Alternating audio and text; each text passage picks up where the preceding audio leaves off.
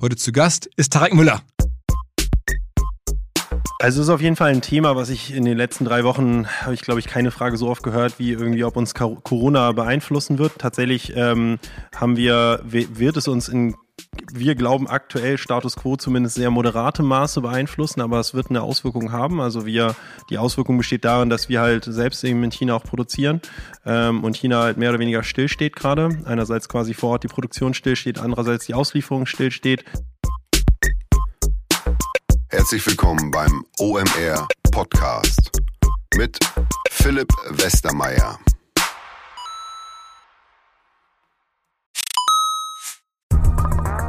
Weil die Kolleginnen und Kollegen von Instafo, also der Jobplattform für den Tech- und Sales-Bereich, von der ich hier schon häufiger berichtet habe, mittlerweile bei uns doch groß engagiert sind hier im Podcast. Ihr hört immer wieder hoffentlich von Instafo. Deswegen habe ich die Kollegen vor kurzem mal selber persönlich kennengelernt und war wirklich sehr angetan. Sie haben mir dazu erzählt, es gibt eine neue Finanzierungsrunde in die Firma. 10 Millionen werden da investiert. Das ganze Thema wird also immer relevanter. Daher nochmal hier mit Nachdruck der Hinweis. Wer Menschen sucht im Bereich Tech und Sales, denkt an Instafo. Die haben da scheinbar wirklich eine neue magische Soße gefunden, wo sie über ihre Plattform ein automatisiertes Matchmaking zwischen Arbeitnehmer und Arbeitgeber ermöglichen und das ist im direkten Marktvergleich dreimal effektiver, was die Quote von Bewerbung zu Einstellung angeht. Hilft natürlich auch, dass sie bereits über 100.000 passende Talentprofile auf der Plattform haben und dass man sehr, sehr schnell ins Gespräch kommt. Innerhalb von 48 Stunden bewerben sich die ersten Talente bei den Arbeitgebern oder man kann sogar als Arbeitgeber einer vorselektierten Gruppe an Talenten aktiv eine Nachricht schicken oder sie zum Chatten einladen, um sich noch schneller kennenzulernen und zu prüfen, könnte das passen. Also nicht nur ich und die Geldgeber offensichtlich glauben an Instafo, sondern auch mittlerweile über 1800 Firmen, darunter O2,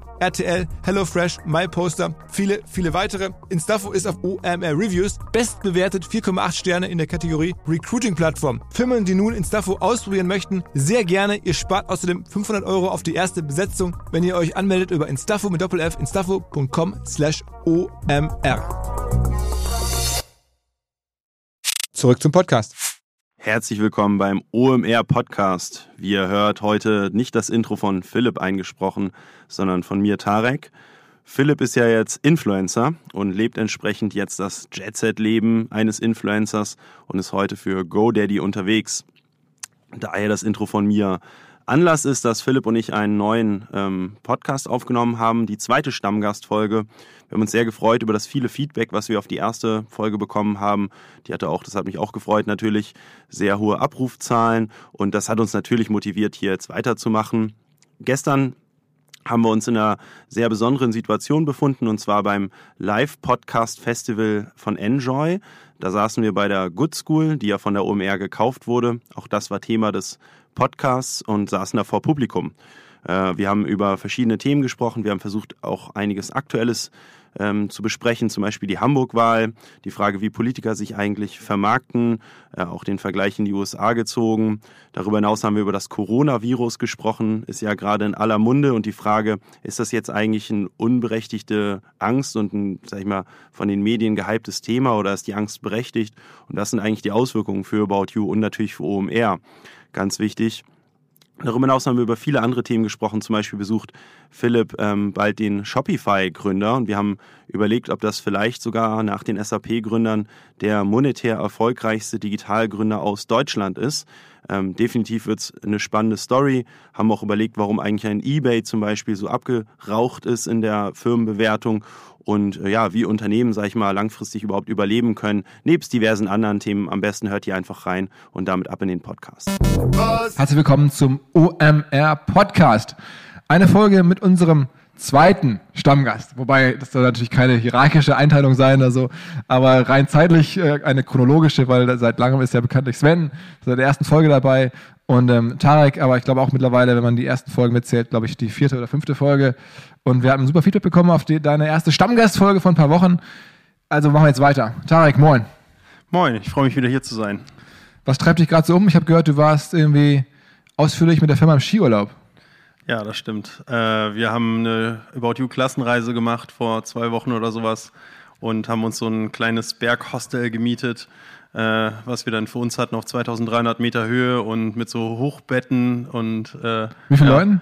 Wir waren 120 Leute, glaube ich, und ich war mit fünf Jungs in einem Zimmer auf Also mit insgesamt sechs Leuten dann quasi im Zimmer auf gefühlten zehn Quadratmetern auf so drei Hochbetten. War sehr witzig, war wirklich wie eine Klassenreise. Und welche Leute durften alle mitfahren? Jeder, der Lust hatte. Also jeder, der Bock hatte auf Skifahren. Wir sind ja 600 Leute hier in Hamburg ungefähr und von denen hatten halt 120 Leute Lust. Mussten das natürlich dann, also die Firma hat es ein bisschen subventioniert, aber die mussten sich zwei Tage Urlaub nehmen dafür, äh, sind von Donnerstag bis Montag gefahren und äh, ja, mussten einen kleinen Zuschuss zahlen. Okay. Ich habe gesehen, bei dir bei Instagram, es ging auf jeden Fall hoch her. Es ging hoch her, aber ich bin ja, ich äh, teile eigentlich Partyfotos nicht, das habe ich glaube ich nicht gemacht. Ähm, hatte irgendwie ein, zwei Sachen ja gepostet. Aber ja, ging hoch her. Im wahrsten Sinne des Wortes auf 2300 glaub, Metern. Ich glaube, äh, der eine, ja genau. Aber ich glaube irgendwie der eine oder andere aus deinem Team hat irgendwas Partyartiges gepostet. Das stimmt. Und dich verlinkt oder verteckt. Also. Ja, nee, ging hoch her. Wir haben da quasi uns rangehangen an Jung von Matt und Serviceplan, die, glaube ich, dieselbe Location genutzt haben wie wir dann. Also da haben, das haben wir einfach nachgenutzt sozusagen.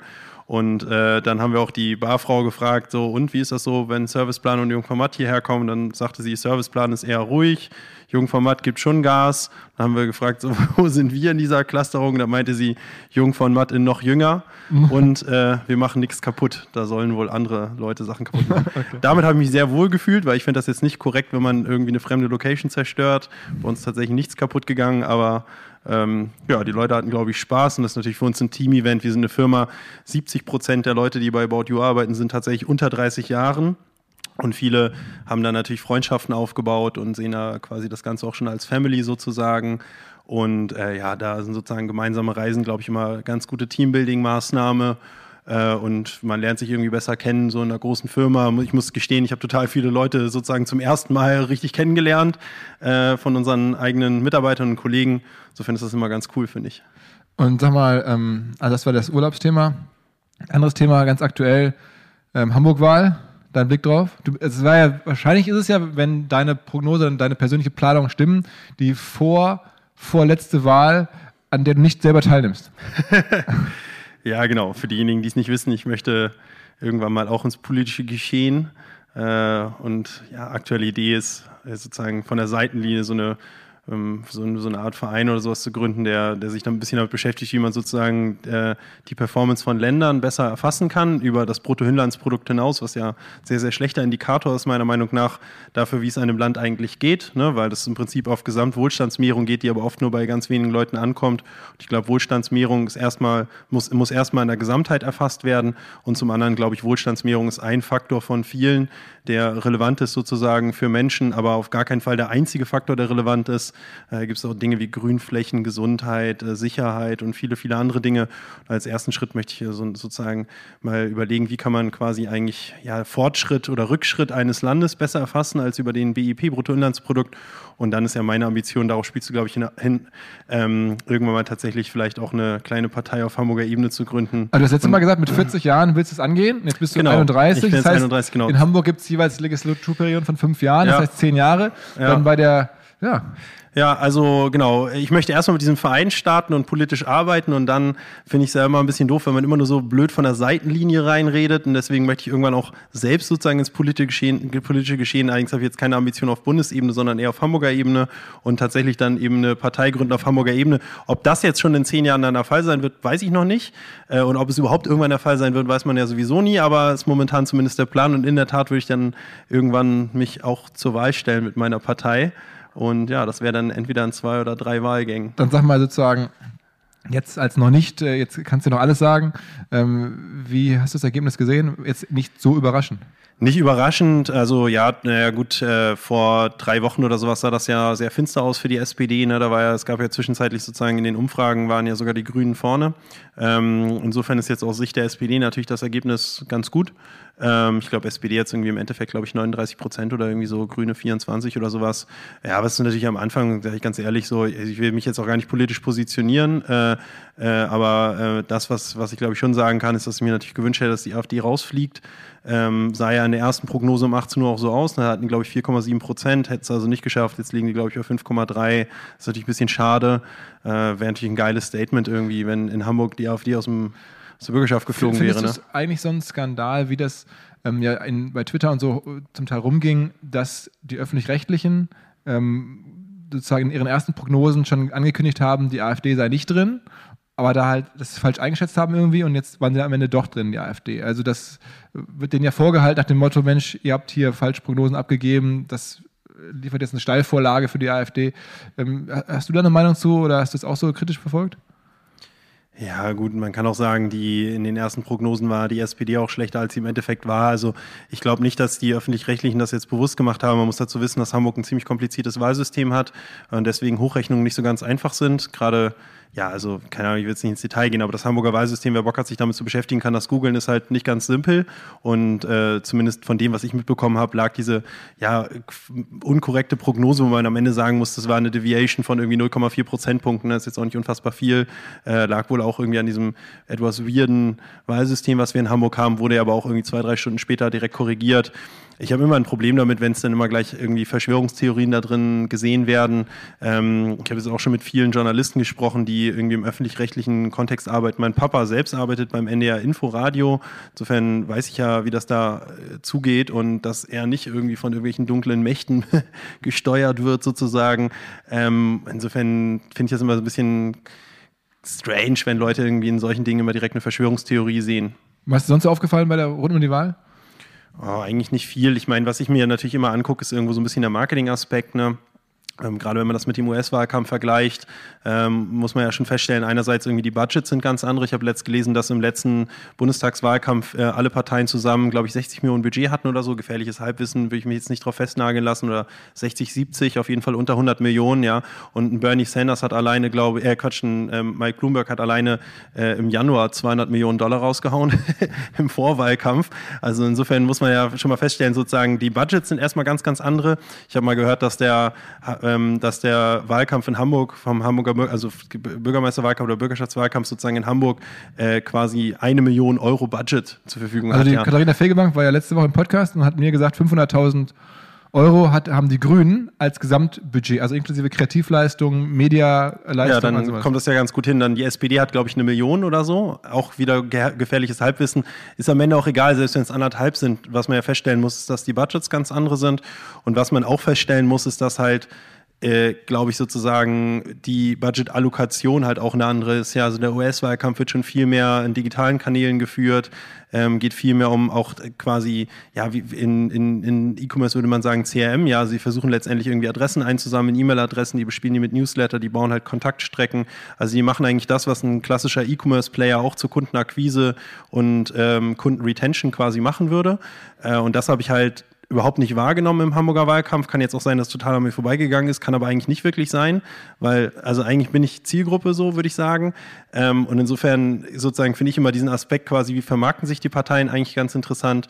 Und da, glaube ich, sind die schon rückständig sozusagen gegenüber den US-Politikern und vor allen Dingen auch gegenüber der freien Wirtschaft. Wobei, du sagst die Parteien. Ich finde es eigentlich interessanter, noch auf die Politiker selber zu gucken.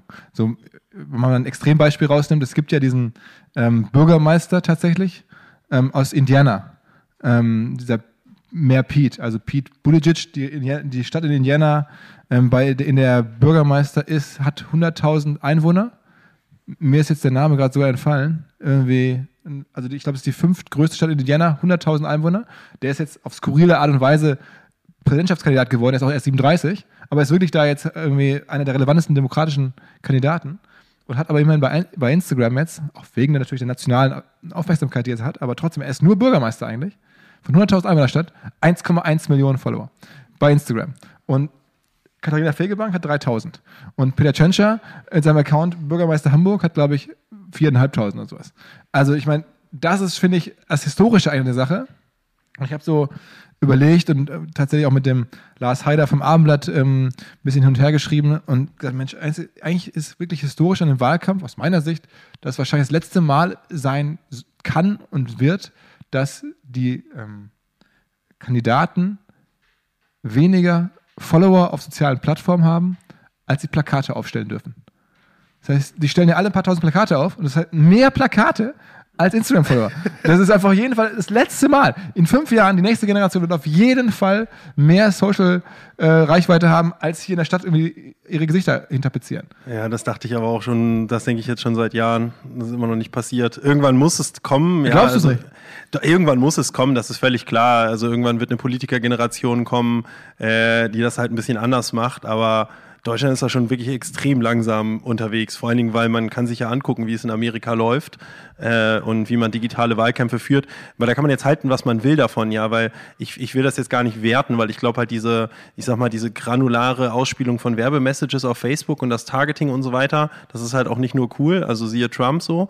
Ähm, und ja, das, das, ich weiß gar nicht, ob ich das jetzt so gesellschaftlich gut finde, aber am Ende des Tages, marketingseitig, macht es natürlich mega Sinn. Und ich wundere mich ehrlich gesagt, das ist ja jetzt nur auch keine News. Ja, also das weiß man jetzt nicht seit gestern. Das weiß man schon seit Obama, dass irgendwie Kontaktstrecken anlegen und Co. und sozusagen so eine Art direkter die direkte Konversation mit den potenziellen Wählern halt mega Sinn macht und das wurde ja immer noch nicht adaptiert. Aber ich, ich glaube, was mir noch mehr in den Kopf schießt, ist gar nicht so dieses sozusagen dieses Kontaktstrecken und dieses sehr ähm, quantitative Marketing, das auch. Aber was ich eigentlich äh, auch denke, ist so wirklich diese, diese Influencer-Rolle. Ich meine, Katharina Fegebank ist ja irgendwo auch gefühlt aus der Generation und die ist ja auch eine Influencerin, die gibt ja auch ein bisschen was von sich preis mit ihren ähm, Kindern, Zwillingen und so und, und, und war jetzt auch bei mir im Podcast, ich glaube, sie hat alle, alles Zeug dazu, aber sie hat es halt einfach noch nicht so gemacht. Ich, ihr Umfeld fordert es auch scheinbar noch nicht so ein und sie stellt sich, aber das ist ja auch wirklich wahrscheinlich ähm, schön, erstmal, äh, komplett als Politikerin auf. Aber ich glaube, die nächste Generation wird sich auf jeden Fall auch noch mehr, zumindest irgendwann auch in Deutschland, als Influencer aufstellen und nicht mehr nur als Politiker. Ja, mag sein, aber also ich würde trotzdem aus der analytischen Richtung kommen, sozusagen. Ich glaube, was ja Sinn macht, ist quasi eine direkte Kommunikation mit den potenziellen Wählern zu kommen. Absolut. So, und, und wenn man halt sagt, okay, absolut, dann ist halt quasi Kontaktstrecken CRM sozusagen und auch das Bespielen von Social Media quasi logische Konsequenz. Ne? Also ob man jetzt sozusagen aus sich heraus quasi nativ im Prinzip Social Media bespielt und irgendwie Instagram aktiv wird, äh, das kann ich ja noch verstehen, dass sozusagen gerade ältere Politiker das halt nicht tun. Aber ich wundere mich halt, dass sie keine Berater haben oder Leute haben, die das dann halt wenigstens analytisch herleiten und sagen, okay, vielleicht würdest du das jetzt nicht nativ in deinem echten Leben, wenn du nicht Politiker wärst, würdest du es vielleicht nicht tun. Aber als Politiker ist quasi der direkte Draht zu Wählern halt mega wichtig und digitale Kanäle äh, sozusagen äh, sind da einfach prädestiniert für. Also alleine aus einer, aus einer alleine aus einer didaktischen Herleitung heraus würde ich eigentlich denken, dass man das schon tut. Tun sie aber auch nicht. Ja, aber okay, also warten wir ab. Nicht erfolgreich. Meine, meine These ist ja, das wird in fünf Jahren auf jeden Fall anders sein. Dann wird das, das ich auch, werden die Accounts größer sein, dann wird es noch, ich erlebe es ja an mir selber, seit ich jetzt irgendwie mit anderthalb Jahren Instagram mache, auch nicht intensiv, aber da tut sich schon ein bisschen was, wenn man einfach nur, es einfach nur macht. Ähm, und das machen sie jetzt ja auch. Und in fünf Jahren wird sich da einiges angesammelt haben. Und dann ist, glaube ich, dann da schon noch mehr, mehr Schwerpunkt. Das denke ich auch. Ähm, anderes Thema, äh, heute ist, glaube ich, Zalando 5% runtergegangen an der Börse. Also wir reden jetzt hier an einem Montagabend. Ähm, dann, ich habe gesehen, irgendwie, weiß nicht, CTS Eventim 10% äh, runtergegangen, verschiedenste andere. Genau. Ähm, also Corona-Angst jetzt doch, äh, bei euch auch? Also es ist auf jeden Fall ein Thema, was ich in den letzten drei Wochen, habe ich glaube ich keine Frage so oft gehört, wie irgendwie, ob uns Corona beeinflussen wird. Tatsächlich ähm, haben wir, wird es uns in wir glauben aktuell Status quo zumindest sehr moderate Maße beeinflussen, aber es wird eine Auswirkung haben. Also wir, die Auswirkung besteht darin, dass wir halt selbst eben in China auch produzieren ähm, und China halt mehr oder weniger stillsteht gerade. Einerseits quasi vor Ort die Produktion stillsteht, andererseits die Auslieferung stillsteht. Ähm, das betrifft andere, glaube ich, noch viel mehr. Also ich glaube, Apple oder wer war es, ich weiß gerade nicht mehr wer, hat auf jeden Fall eine Gewinnwarnung auch letzt rausgegeben. Und je länger China stillsteht, desto größer wird die Auswirkung sein, auch in unserem Geschäft. Ähm, tatsächlich glauben wir aber, dass äh, wir als About You da jetzt, sage ich mal, eher äh, glimpflich her davon kommen als andere. Also in der Tendenz sozusagen mag sein, dass die gesamte Fashion-Industrie irgendwie davon betroffen sein wird in gewisser Weise, aber dann ist ja auch immer die Frage quasi, wer wird am Ende eigentlich mit mehr oder weniger Marktanteilen rausgehen bei solchen Krisenszenarien? Und da glauben wir, dass wir da eher mit mehr Marktanteilen rausgehen als quasi Multibrand, sehr breit im, im Angebot, sehr breit gestreute, gestreuter Player, weil wir halt 1500 Lieferanten haben.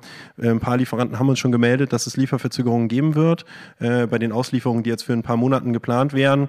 Und mit jedem Tag Stillstand in China wird das auf jeden Fall akuter. Aber eben ganz, ganz viele Lieferanten sind davon auch eben nicht betroffen. Ich glaube, ein Problem werden äh, diejenigen quasi Produzenten haben oder vertikalen Anbieter, die halt äh, sehr China-lastig in der Produktion sind. Die wird es definitiv treffen äh, und ja auch irgendwie andere Konsumgüterhersteller, Flug Airlines sind, glaube ich, ziemlich runtergekracht heute. Also es gibt auf jeden Fall gewisse Industrien, die entweder quasi davon betroffen sind aufgrund von Ängsten, das ist wahrscheinlich bei den Airlines eher der Fall, oder aufgrund von Lieferengpässen tatsächlich. Das ist jetzt bei, äh, bei ja, Konsumgüterherstellern oder auch in, inklusive Mode sozusagen der Fall, die eben von ähm, ja letztendlich von diesem Stillstand in China betroffen ist. Ähm, ja, äh, und natürlich irgendwie, wenn das jetzt nach Europa schwappt, ich meine, ich weiß nicht, ihr seid davon jetzt sicherlich nicht betroffen, aber ich meine, man sieht es ja gerade in Italien, äh, eigentlich reden wir über eine überschaubare Anzahl von Fällen, muss man irgendwie objektiv mal einfach sagen, so schlimm es ist, aber ich sag mal, äh, es ist einfach faktisch sehr, sehr überschaubare Anzahl von Fällen, aber ich habe gehört, dass in, in den Regionen, äh, in, in den Regionen, die betroffen sind, da passiert ja wirklich gar nichts mehr. Also wenn du da einen Laden betreibst oder noch schlimmer irgendwie ein Event machen würdest, dann wär, wär, würde es sich ja zu 100 Prozent hitten, aber selbst irgendwie in Mailand und Co. Ähm, ist ja, sieht man ja massive Auswirkungen sozusagen also offline. Und ich meine, für euch müsste es ja schon ein Risiko darstellen, sofern es nach Deutschland überschwappt, ne? Ja, also es ist auf jeden Fall eine Sache, die wir jetzt uns sehr genau angucken. Ähm, und dann gibt es ja verschiedene Szenarien. Also wenn jetzt wirklich, dann, ja, ich halte es jetzt für nicht so unwahrscheinlich, dass es hier in Hamburg einen Fall geben könnte. dann ist ja die Frage, wann gibt es den? Was ist dann die Reaktion darauf? Werden dann hier auch alle Events abgesagt? Das ist für uns schon ein, ein, großes Thema. Man kann sich natürlich nur sehr schlecht darauf vorbereiten. Ne? Also Seid ihr gegen sowas eigentlich versichert? Oder also was, was wäre denn, wenn ihr jetzt im Prinzip das Festival absagen müsstet? Ähm, das wäre auf jeden Fall ein großes Problem. Also, weil so eine Versicherung ähm, ist, also in der Form ist ja erst mal zu prüfen, welche Umstände eintreten müssen, dass die dann auch wirklich bezahlt und was covert die und also das ist, checken wir auch gerade. Ähm, ich denke, dass es sich auch irgendwie vielleicht wieder ein bisschen verflüchtigt als Thema, äh, weil es, äh, ich, meine Wahrnehmung, und ich bin natürlich da jetzt auch in der Hoffnung, dass es ähm, uns selber nicht trifft, ähm, auch irgendwo ein Medienthema ist, ja, ganz klar. Wenn man sich anguckt, so was an anderen Problemen äh, im Sinne von Fallzahlen und so passiert, dann ist es schon, schon finde ich, jetzt hat das, kriegt es sehr, sehr viel Aufmerksamkeit ähm, und damit werden auch Ängste geschürt und ich bin da immer erstmal relativ optimistisch und die Tatsache, dass du ja auch darüber redest, als wenn es eh irgendwann vorbei ist und sagst, das ist jetzt eine Delle, die irgendwie kommt, zeigt ja eigentlich, wie alle so ein bisschen darüber, doch darüber nachdenken. Das ist halt irgendwie eine Delle, solange da die Aufmerksamkeit drauf ist. Das ist dann ist es auch immer wieder weg und alle realisieren, naja gut, ähm, es war halt dann doch ein überschaubares Thema. Und ich glaube, dass es so ist und ich beobachte ehrlicherweise weil ich ja nicht die äh, Situation in Asien einschätzen kann, vor allen Dingen sozusagen die Medienlage dazu viel genauer und frage mich halt, wie viel Medienlage gibt es, bis irgendwelche Konsequenzen einfach irgendwo getroffen werden, weil irgendwer das zu häufig gelesen hat und denkt, jetzt muss ich reagieren. Ähm, aber ja, es ist auf jeden Fall ein, ein, ein, ein Thema, ähm, das eine zusätzliche Komplexität jetzt bei uns reingibt, weil wir natürlich irgendwie auch mit einem Auge drauf gucken, was passiert denn im Worst Case. Ne? Und ich hätte dann keine Lust, hier dann sofort die Firma abzumelden ähm, Wäre sowas existenzbedrohend für euch? Also wenn jetzt, nehmen wir mal an, äh, Corona-Fall tritt auf, äh, äh Festival wird, wird, abgesagt sozusagen, irgendwie eine Woche vorher oder so, wäre das, wäre sowas existenzbedrohend? Das glaube ich, also es ist für uns ist es schon natürlich, äh, habe ich ja schon immer auch öffentlich gesagt, ist das, was wir im Festival machen, ist sicherlich über die oder ein bisschen über die Hälfte unseres Umsatzes. Ja? Kann sich ja jeder fragen, wenn er, also wenn er jetzt wirklich weg wäre komplett, ähm, ich glaube, da findet man dann auch Mittel und Wege, mit den Partnern zu sprechen und auch mit den ähm, Ticketkäufern zu sprechen und so, dass jetzt, äh, ich glaube, keiner hat ein Interesse daran, dass die Firma dann weg ist. Wir haben uns dann ähm, sicherlich Szenarien zu klären. Ähm, ich bin da, wäre auf jeden Fall optimistisch, aber ähm, es ist natürlich, wäre das wäre für uns schon eine große Delle. Ähm, muss man ganz klar sagen, das wäre mehr als eine Delle. Aber ich rechne damit nicht. Also wir können jetzt nicht unter der, Prä der Prämisse arbeiten, dass es ja vielleicht alles hier abgesagt wird. Also das dann ähm, wäre das, glaube ich, eine ganz andere Situation. Was ich an Corona ähm, sag ich mal, ja, wahrnehme, ist, du sagst ja auch gerade, es ist sozusagen Medien. Man muss ja feststellen, in China ist es ja nicht Medien, das ist ja Fakt. Also keine Ahnung, ob das jetzt übertrieben ist oder nicht, dass die da irgendwie ganze Städte sperren und so weiter und Ausgangssperren zu circa verhängen und so weiter, aber das ist ja faktisch so. Also wir sind ja nicht durch Angst sozusagen davon betroffen, sondern durch tatsächlichen Lieferengpass sozusagen. Und ich, was ich halt ähm, sozusagen beobachte, ist quasi, es gibt ja einmal den faktischen, also faktisch vorhandenen Lieferengpass, der allerdings jetzt nicht so dramatisch ist, ne? Und es gibt halt sozusagen so angstgeleitete angstgeleitete Geschichten, wie dass halt Leute plötzlich nicht mehr auf die Straße gehen oder Leute irgendwie nicht mehr zu Events kommen und sowas. Ne? In Europa, wo es definitiv faktisch einfach nicht keine wirkliche Gefahr ist. wahrscheinlich ist das Betreten der Straße viel gefährlicher, mhm. als jetzt zu irgendeinem Event zu gehen oder sowas. Ne? Äh, das ist ja definitiv so, da bin ich mir sogar statistisch gesehen ziemlich sicher, dass es so ist. Und das ist ja, das macht das ja, finde ich, auch so ein bisschen kompliziert. Es ist ja nicht reine Medien, nicht kein reiner Medienhype, weil in Asien ist es Fakt, aber in Europa eben eigentlich heute noch nicht muss man sagen, das ist ja eigentlich durch Angst geprägt. Ne? Ich habe gerade heute gelesen im, im Manager-Magazin Morning Briefing oder, oder, keine Ahnung, diese Newsletter oder sowas, dass halt irgendwie IFO Geschäftsklimaindex gepublished wurde, wo halt irgendwie die, die Manager befragt wurden, sag mal, betrifft euch Corona eigentlich und wie ist so die Lage? Und die Lage war super, irgendwie viel besser als erwartet und trotzdem, bumm, sind die Kurse irgendwie eingebrochen. Ne? Es ist äh, wegen dem Italien-Fall. Genau, wegen Italien, aber das eigentlich quasi, un, also eigentlich, ich sag mal, es gibt momentan keine Daten und Fakten, die darauf hinweisen, dass das gerade berechtigt ist, irgendwie die Wertvernichtung, die wir jetzt heute erlebt haben. Das war der höchste Börseneinbruch, also wie gesagt, wir sind jetzt hier am Montag, der höchste Börseneinbruch habe ich gelesen, gewesen seit Brexit, irgendwie seit zwei, drei Jahren, ja, vier, fünf Punkte irgendwie der DAX runter, schon ziemlich brutal eigentlich. Ne? So, das ist eigentlich, glaube ich, nicht faktisch herleitbar aktuell, ne? sondern eigentlich, sag ich mal, eher angstgetrieben so. Ne? Ja. Und das finde ich irgendwie ganz, ja, ist irgendwie ja, äh, interessant irgendwo, ja. Aber so funktioniert es ja in vielen Fällen, ne? Also ich, ich glaube, das ist ja am Ende auch ein bisschen die Welt, in der wir jetzt leben. Eine Medien- und Social-Media-Welt und Sachen beschleunigen sich wahnsinnig und es entstehen viele Theorien. Ich glaube, das ist eine ganz eigene Diskussion. Ähm, aber Fakt ist, dass ähm, auf jeden Fall, glaube ich, bestimmte Botschaften mehr verstärkt werden, ähm, als es vielleicht im Vergleich zu anderen Botschaften gerechtfertigt wäre, sagen wir es mal so ganz neutral. Aber das ist ja, das ist, so funktionieren halt soziale Medien. Ne? Also das ist, äh, das ist, interessanter als andere Sachen. Es ist halt ja. neuer. Es gibt halt verschiedene Nachrichten. Äh, es gibt ja so eine Nachrichtenwerttheorie, wann eine Nachricht wertvoll ist. Äh, so eine Neuartigkeit ist halt ein großer Nachrichtenwert. Und das ist alles halt neu. Ja? Wenn du jetzt mit anderen Themen um die Ecke kommst, dann ist, wie viele Menschen aus irgendwelchen anderen Gründen sterben, fehlt halt der Nachrichten. Zum Beispiel an der stinknormalen Grippe, ne? Nämlich Zum Beispiel, ja, oder irgendwas, dann ist halt dieses Neu halt nicht da. Ja? Dann ist halt irgendwie dazu die krassen Bilder, ja? wobei eine wichtige ähm, Element dieser Nachrichtenwerttheorie ist ja auch irgendwie Nähe. Also wenn irgendwas nah dran ist, ist es halt nochmal relevanter für dich, und, als wenn es weit weg ist. Und das ist natürlich jetzt mit Italien auch gegeben. Also insofern, ähm, ich glaube, man kann das schon herleiten, warum das so ist, aber wird es deswegen realer?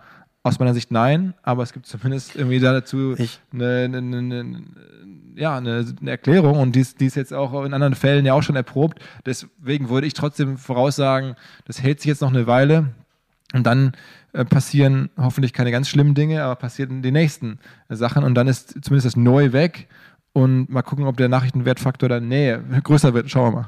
Also ich muss, ich muss ja sagen, ich habe mich aber auch selbst dabei erwischt, äh, wie, wie sozusagen bei dem, bei dem Thema Corona. Ich war am Wochenende in der Bar und habe mir ein Bier bestellt. Und dann fragte die Barkeeperin, Becks oder Corona? Normalerweise nehme ich immer das andere als Becks. Also so, wenn es irgendwas anderes gibt als Becks, nehme ich das andere. Außer dass es je war, dann überlege ich. Auf jeden Fall. Warsteiner so, musst du nehmen. Warsteiner. Ich sag dir, ein gutes Bier, Warsteiner. Natürlich. Ich war auf jeden Fall so kurz so, ach komm, gib das Becks her. So, Corona fühlt sich gerade ja, nicht gut an, Corona zu trinken, ja. Auch ein Opfer der Sache auf jeden Fall. Ja, aber daran habe ich auch an mir selbst gemerkt, ja, wie mich denn sowas irgendwie aber das ist ja wirklich irreal. Also ich meine, ja, das ist total bescheuert, ja. Das ist reine, reine Emotion sozusagen, aber wie man dann auf sowas äh, reagiert, ja. Also in dem Moment habe ich mich natürlich auch gefragt, so, also wie also es muss das Corona-Bier betreffen, ja, aber wie stark betrifft es eigentlich etwas, wo man ja faktisch sagen muss, hat wirklich gar nichts miteinander zu tun, ja. außer dass sie den Namen teilen, ja. Aber das finde ich ja auch ein, ein, Indiz dafür, wie sehr wir eigentlich von unseren Gefühlen und sozusagen Dingen geleitet sind, wo wir Dinge mit Dingen in Verbindung bringen, die faktisch einfach überhaupt nichts miteinander zu tun haben. Und ja, faktisch sozusagen unser Konsumverhalten plötzlich durch solche Dinge gesteuert ist, ja. Absolut, äh, ja, ist erschreckend, ne? Ja, ist erschreckend. Naja, Haken dran. Du, wir sitzen hier in der Good School. Ja. Ähm, das wollte ich eigentlich letztes Mal schon fragen. Ihr habt ja die Good School übernommen, ne? Ähm, warum eigentlich? Ja, also ich glaube, das ist halt ein, für uns ein spannendes Geschäftsfeld, was die, was die Kollegen hier oder Kollegin Simone ist ja die Gründerin, äh, was die machen, nämlich halt In-house ähm, Learning. Also wir stehen ja auch für all die Themen, die mit Lernen zu tun haben, Weiterbilden rund um Digital-Business, digitales Wissen, wenn man das so nennen kann. Und wir machen das ja häufig irgendwie äh, für alle zugänglich, Festival, öffentliche Seminare, Studien, die jeder kaufen kann und so. Aber was uns halt bislang so ein bisschen gefehlt hat, ist, das halt direkt in Firmen zu machen, sehr handzugeschnitten auf Firmen und auch die Kontakte dazu haben, das Team zu haben, das so Learning Journeys bauen kann und da auch dann sozusagen wirklich so eine Akademie aufbauen kann für Firmen. Das, das hatten wir so nicht, die Kompetenz hatten wir auch nicht. Ähm, und dann war das halt einfach äh, spannend, plus die räumliche Nähe. Äh, die sitzen direkt hier bei uns im Haus. Äh, da war einfach, man kennt sich über Jahre. Ich habe hier selber schon auch Vorträge gegeben und so. Insofern, äh, als dann die ersten Gespräche da waren, bot sich das irgendwie an und äh, so ist es gekommen. Und jetzt schauen wir mal, ob wir das äh, ähm, weiter ausbauen können, das Geschäft. Aber ähm, es ist ein spezielles Geschäft, weil man halt jetzt nicht dafür bei Facebook so einfach werben kann. Es gibt da wenige Entscheider, die sagen, ich brauche jetzt mal hier eine interne Academy. Und dann, wenn es die dann diese Frage gibt, dann müssen die uns halt auf dem Zettel haben. Daran wollen wir jetzt arbeiten. Und ist das eine Strategie, die ihr generell verfolgt, quasi jetzt mehr zu akquirieren?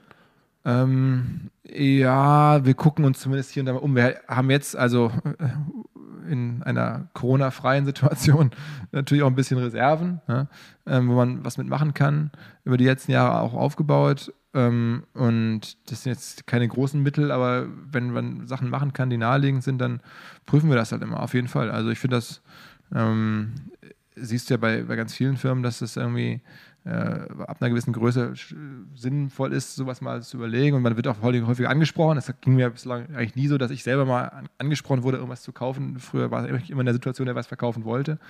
Ähm, und alleine diese Opportunitäten führen dich ja dann zum Nachdenken. Dann sagst du, ah, okay, guck mal, der will das verkaufen zu dem Preis. Hm, können wir darüber nachdenken. Äh, also sozusagen Gelegenheit macht Diebe, sagen wir so. Aber äh, Gegenfrage. Ähm, ihr habt jetzt im letzten Jahr zum Festival, weiß ich noch, haben wir auch einen Podcast gemacht. Da hattet ihr gerade im AdTech-Bereich eine Übernahme gemacht und seitdem ist es ruhig. Warum kauft ihr nicht weiter? Also ich, uns geht es ja eigentlich wie dir, uns werden auch ständig äh, Firmen angeboten, einerseits quasi direkt aus unserem also Bereich. Das ist bei uns nicht so häufig wie bei euch, das muss man glaube ich mal korrigieren. Ständig ist bei mir ein anderes als ständig als bei dir. Ja, also es hat auf jeden Fall sehr zugenommen, die Frequenz. Ähm, ja, wir haben, uns ein, wir haben uns tatsächlich ein paar Mal angeschaut, ob wir nicht einfach, also wir expandieren ja gerade, das ist ja auch mehr oder weniger public, wir expandieren ja gerade relativ stark geografisch. Wir sind jetzt in zehn Ländern aktiv. Wir werden jetzt dieses Jahr in 2020 nochmal mindestens weitere sechs Länder dazu nehmen. Äh, und natürlich ist immer die Frage naheliegend quasi, wenn du jetzt in so einen Markt reingehst, baust du das jetzt irgendwie wirklich alles komplett selbst auf oder ja, expandierst du anorganisch, indem du eine Firma kaufst? Ne? Wir haben uns eigentlich aber bisher gegen entschieden. Wir haben uns tatsächlich auch ein, zwei Firmen angeguckt in die, in die Länder, wo wir gegangen sind. Haben wir eigentlich immer das Gefühl gehabt, dass quasi der Wert einer globalen Marke sehr, sehr hoch ist aus unserer Sicht. Ähm, also dass halt quasi alle Shops überall eben About You heißen, alles sieht gleich aus, quasi ein sehr einheitliches Produkt, eine einheitliche Marke, ein einheitliches Auftreten hat halt enorme Vorteile, weil du eben zentral extrem viel produzieren kannst. Ne? Du baust halt nur an einem Produkt, an einer Website, also mit Produkt meine ich immer unsere Website und unsere App und Co. Äh, du baust halt nur an einem Markenauftritt, du produzierst halt Werbekampagnen einmal international in RPC nur. Ähm, versus halt, du hast irgendwie eine Multimarkenstrategie. Jetzt könnte man natürlich auch hingehen und sagen, okay, man kauft halt eine Firma und benennt sie dann um Allerdings haben wir da eigentlich gemerkt, dass, dass das oft eigentlich äh, ein totaler Hessel ist, irgendwie den Kunden, da muss man den, einmal dem ganzen Land erklären, dass man jetzt eine Firma umbenannt hat. Äh, und wir haben eigentlich immer festgestellt, dass im Endeffekt haben wir uns dagegen entschieden, haben dann, sind dann selbst in den Markt rein expandiert, sind quasi aus uns herausgewachsen, haben eigentlich immer festgestellt, dass wir äh, auf das Umsatzniveau der Firma, die wir hätten kaufen können, gekommen sind mit deutlich niedrigeren Kosten, und halt diese ganze Organisationskomplexität nicht hatten, diese ganze Defokussierung, die in einem ganzen Kaufprozess eben ja schon sehr formell, muss Verträge checken, Due Diligence machen und und und. Also es kostet einfach extrem viel Zeit und bindet auch Managementressourcen. Ähm, plus du hast danach irgendwie die ganze Integration. Das ist jetzt bei euch mit der Goodschool ja wahrscheinlich nicht der Fall. Aber in unserem Geschäft, wo du ja eigentlich sagst, ihr habt ja im Prinzip einen Geschäftsbaustein neben euer beschiedenes Geschäft gepackt. Bei uns wäre es ja Kerngeschäft quasi. Das heißt, wir müssten einen äh, Player integrieren. Nur so würden wir die Synergie noch wirklich heben. Und dann ist eben die Integration auch mit, mit hohen Kosten und, und Defokussierung verbunden, sodass für uns eigentlich immer der Schritt quasi der, des organischen Wachsens, organisch im Sinne von eben selbst reingehen, selbst groß werden, halt immer der bessere Deal war. Aber ihr könntet ja das machen, mit dem zum Beispiel im, im Media-Bereich die WPP, glaube ich, richtig groß geworden ist. Der Martin Sorrell hat ja seine Firma gegründet, die erfolgreichste, glaube ich, Media-Agenturgruppe der Welt so was man Multiple Trading nennt. Also der, man hat selber an der Börse ja. ein relativ hohes Multiple und kauft dann Firmen, die jetzt Umsatz zu Kaufpreis Multiple haben, das geringer ist, ja, als Beispiel. In dem Moment, wo man die kauft, werden sie Teil deines Geschäfts und rutschen in deinen Multiple rein und das damit steigerst du weiter deinen Wert äh, und kaufst halt die günstig ein. Das ging ja, wenn ich jetzt richtig äh, eure Bewertungen so verfolge, wahrscheinlich bei euch auch noch ganz gut, weil ja im, äh, aktuell im E-Commerce-Bereich eigentlich relativ schlechte Multiples bezahlt werden. Ihr habt, glaube ich, so aufgrund eurer Story und so ein ganz gutes. Also ja. das wäre zumindest eine Möglichkeit, die ihr hättet. Ja, das stimmt. Allerdings ist es so, dass wir eben durch die organische Expansion noch günstiger äh, uns äh, momentan ausbreiten können und halt sehr effizient gerade auch expandieren können. Also wir sind in der Lage, sehr, sehr schnell mit sehr niedrigen Fixkosten letztendlich neue Länder aufzusetzen. Das heißt, äh, das stimmt. Wir könnten Multiple Trading betreiben, indem wir eine Firma kaufen, die mit Faktor X auf den Umsatz oder Gewinn bewertet ist und wir halt mit Faktor Y, der halt drüber liegt. Ne? Und dann hast du im Prinzip einen Instant-Buchwert äh, Zuwachs quasi, ähm, den du verbuchen kannst. Das ist sozusagen ja Multiple Trading oder ja Multiple Arbitrage. Ähm, allerdings ist es so, dass wir halt eben noch, noch, noch günstiger eben und ohne diese ganze Komplexität äh, der Akquisition momentan eben in der Lage sind zu expandieren. Und solange das der Fall ist, macht es ja eigentlich immer mehr Sinn, quasi selbst zu expandieren als zu kaufen. Wenn man irgendwann merkt, okay, wir sind eigentlich nicht mehr in der Lage, aus uns heraus quasi effizienter zu expandieren, als wir über Zukäufe expandieren könnten, das wäre dann ja eigentlich so der Zeitpunkt, wo man mehr, äh, mehr Zukäufe machen könnte. Äh, und aber an dem, an dem Punkt sind wir halt lange noch nicht. Auch weil wir, glaube ich, mittlerweile ein ganz gutes ähm, Market Entry Playbook nennen wir das, also ein, quasi ein Markteintritts, äh, ja, ähm, Schema haben sozusagen, wie wir eben in neue Märkte reingehen, wie wir eben in der ersten Zeit werben, wie wir auf uns aufmerksam machen. Und da schaffen wir es in, in, den, in den meisten Ländern, in die wir gehen, schaffen wir es innerhalb von sechs Monaten eine Markenbekanntheit aufzubauen, wie wir in Deutschland nach fünf Jahren hatten ähm, und teilweise sogar noch drüber liegen. Was ist da der Kerntreiber? Ähm, ich will jetzt nicht zu sehr ins Detail gehen, aber was wir da machen ist, ich meine, vielleicht kennt der ein oder andere Hamburger noch Alice Kommt. Kennst du die Alice Kommt-Kampagne? Warst du da schon in Hamburg? Das ist ungefähr zehn Jahre her. Da hat Alice, das ist so ein Tarif, so ein Telekom-Tarif, hat eine Kampagne gemacht. Ja, ich mich. Alice Kommt. Das war also tatsächlich super wenig Werbung eigentlich. Immer so ein Plakat mit einer Frau drauf. Da stand einfach nur Alice Kommt drauf, mehr nicht. Und irgendwie, ich weiß gar nicht, wann das war. Das muss auf jeden Fall schon sehr lange her sein. Aber ich kann mich so gut an diese Kampagne erinnern, weil es bei mir diese Curiosity äh, erweckt hat. Und eigentlich so ein bisschen die Idee haben wir aufgegriffen und äh, kündigen uns in den Ländern immer an, machen eine einwöchige Teaserphase, wo wir dann äh, sagen irgendwie äh, äh, ähm, äh, also Amsterdam will be about you, your neighbors will talk about you, the campus will be curious about you und immer das about you in unserer Logoschrift äh, und dann darunter immer Start, also in, in Landessprache dann startet am 10. Oktober. Ja, mehr nicht, also keine UL, wir sagen nicht, wer wir sind, kein Slogan, kein gar nichts. Eine Woche, schwarzes Plakat Plakat, weiße Schrift drauf in unserer Areal-Blockschrift. Richtig fetten Mediadruck drauf? Vollgas, ja. Und dann auch in Kinos, Fernsehen, überall Werbung, wo du Menschen von hinten siehst, immer mit diesen Sprüchen, mit diesem About You äh, quasi als, als Satzbestandteil quasi. Damit bauen wir halt eben äh, Aufmerksamkeit auf. Wenn du uns dann googelst, kommst du auf unsere Website, da ist nur ein Countdown zu finden und eine, E-Mail-Type-In-Box, quasi, wo du eine E-Mail-Adresse hinterlassen kannst. Und dann haben wir halt eine, eine, eine aus, sag ich mal, in Anführungsstrichen ausgeklügelte Launch-Phase von vier Wochen, wo wir halt in einer gewissen Abfolge quasi Messages rausballern und halt irgendwie in Social Media mega aktiv sind, über mit Influencern arbeiten. Influencer zum Beispiel auch in der, in der Curiosity-Phase äh, siehst du in Social Media überall Leute, die einfach nur, die irgendwas machen, ganz normale Sachen, ähm, die auch eine ganz normale Caption haben, aber tragen ein T-Shirt, wo halt einer dieser Sprüche draufsteht, ja. Ähm, äh, irgendwas mit äh, About You eben immer. Und das funktioniert halt mega gut. Äh, und über das Schema schaffen wir es in der Regel sogar innerhalb von vier Wochen äh, eine Markenbekanntheit aufzubauen, die halt in der Nähe von Deutschland ist. Äh, und indem wir halt einfach in vier Wochen vierwöchiges Feuerwerk sozusagen starten an, an Kommunikation, Curiosity, Social Media, Influencer, Events. Also alles, was man so in Deutschland, aus, von Deutschland kennt, so von uns, ne? sozusagen an Medienbespielung ähm, feuern wir da halt in vier Wochen ab äh, und haben das halt jetzt über die, die letzten neun Markteintritte irgendwie ziemlich ausoptimiert.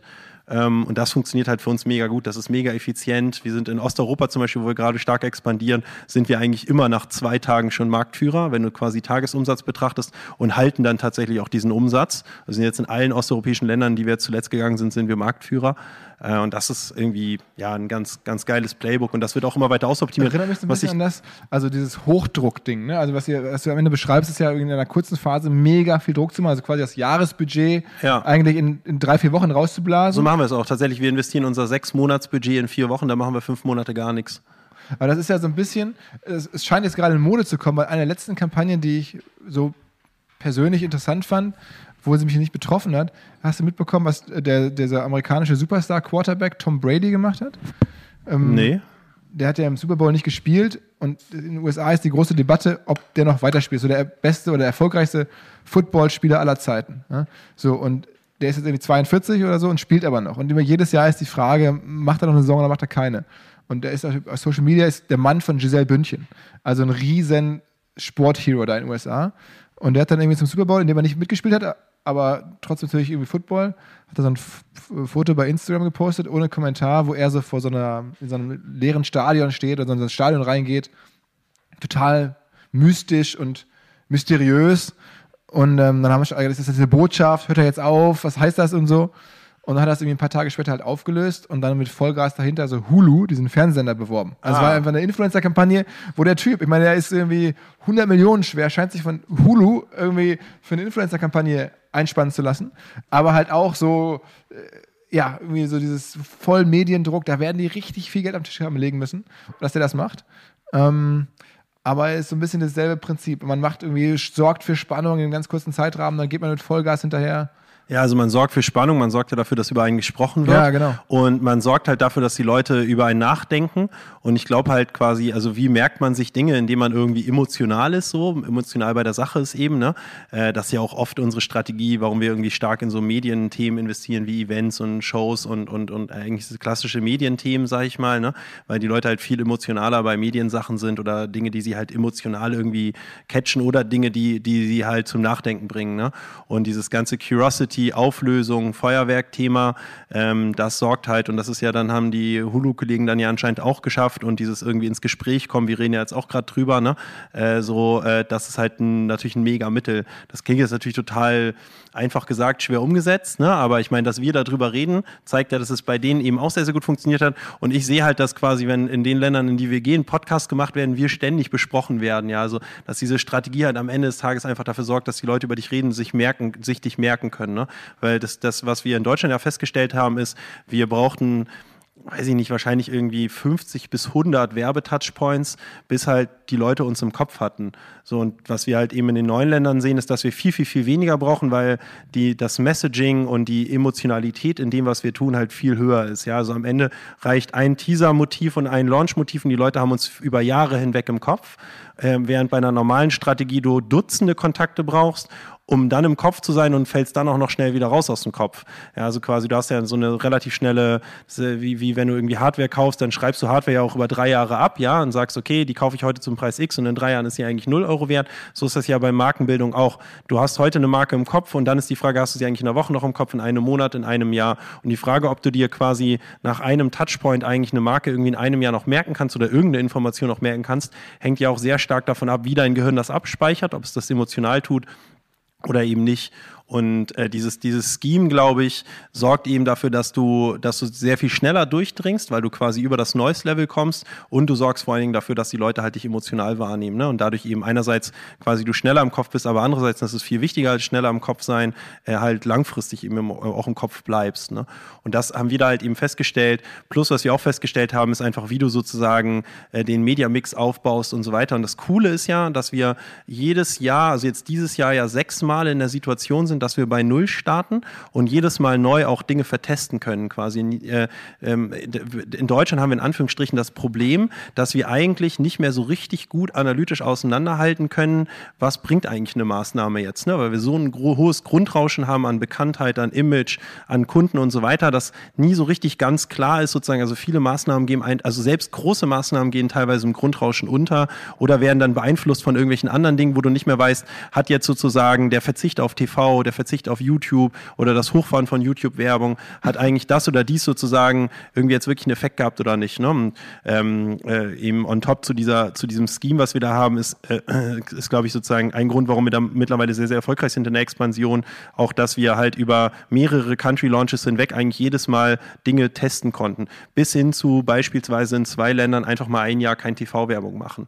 Ja, dann, das kannst du sozusagen in einem kleinen Land, kannst du es dir auch leisten, weil wenn es jetzt irgendwie doch eine scheiß Idee gewesen wäre, dann wäre jetzt irgendwie ein Land weg, das hätte uns jetzt nicht das Genick gebrochen, ja, also ökonomisch quasi ein Land ähm, Misserfolg. Und wir haben zum Beispiel auch in anderen Ländern mal Social Media weggelassen und so. Und so kannst du eigentlich sehr, sehr geile äh, Tests fahren und, und dann eben über äh, mit, mit jedem Launch eigentlich eben besser lernen, welche Motive, welche Kommunikation, in welcher Abfolge, welcher Frequenz und in, in welcher Channel, äh, in welchem Channel-Mix sozusagen funktionieren eigentlich sehr gut. Hinweis auf Findling. Findling ist eine sehr erfolgreiche SEO-Agentur, die bis vor einiger Zeit noch Webstube hieß und mir vor allen Dingen deswegen ins Auge gestochen ist, weil ihre Masterclass beim OMR-Festival ruckzuck ausverkauft war. In Minuten wollten Menschen hören, was die Kollegen von Findling zum Thema SEO zu sagen haben. Ein Grund dafür sicherlich die Referenzen. Findling arbeitet unter anderem für Firmen wie Snox, Ergotopia, Dermanostik oder mein BAföG. Der Fokus ist also, Firmen über Performance SEO beim Wachsen zu helfen. Wer herausfinden möchte, ob sich für ihn auch SEO lohnt oder die Ansätze von Findling vielleicht konkret lohnen, der kann sich eintragen. Es gibt keinen Sales Call, sondern eine kostenlose Beratung unter findling.de slash OMR, also auf der Landingpage eintragen. Und dann gibt es eine Beratung, wenn es richtig gut läuft, vielleicht von Maurice Marinelli, dem Gründer persönlich.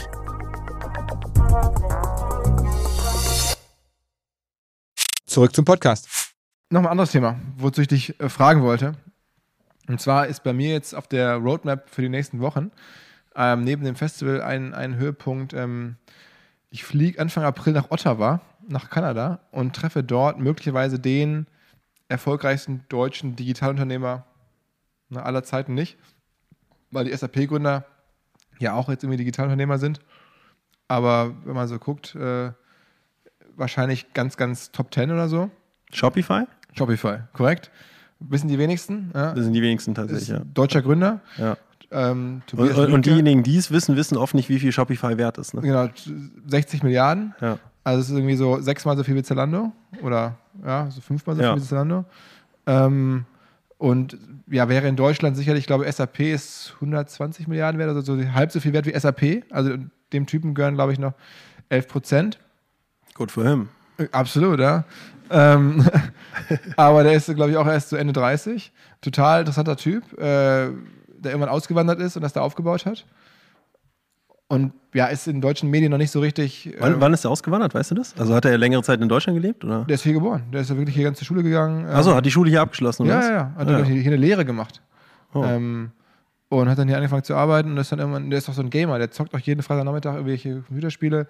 Ähm, und, ja, aber ist total interessanter Typ und lebt halt in Ottawa, weil er nach Kanada wollte. Also ich werde ihn das dann alles hoffentlich persönlich fragen können. Oh, hat er nicht gut bei Deutschland mitgenommen? Dann würde man ihn jetzt. ja, die Auswanderer, genau. ja, das wäre auf jeden Fall eine gute Folge gewesen. ja, das wäre mal eine gute Folge. Ja.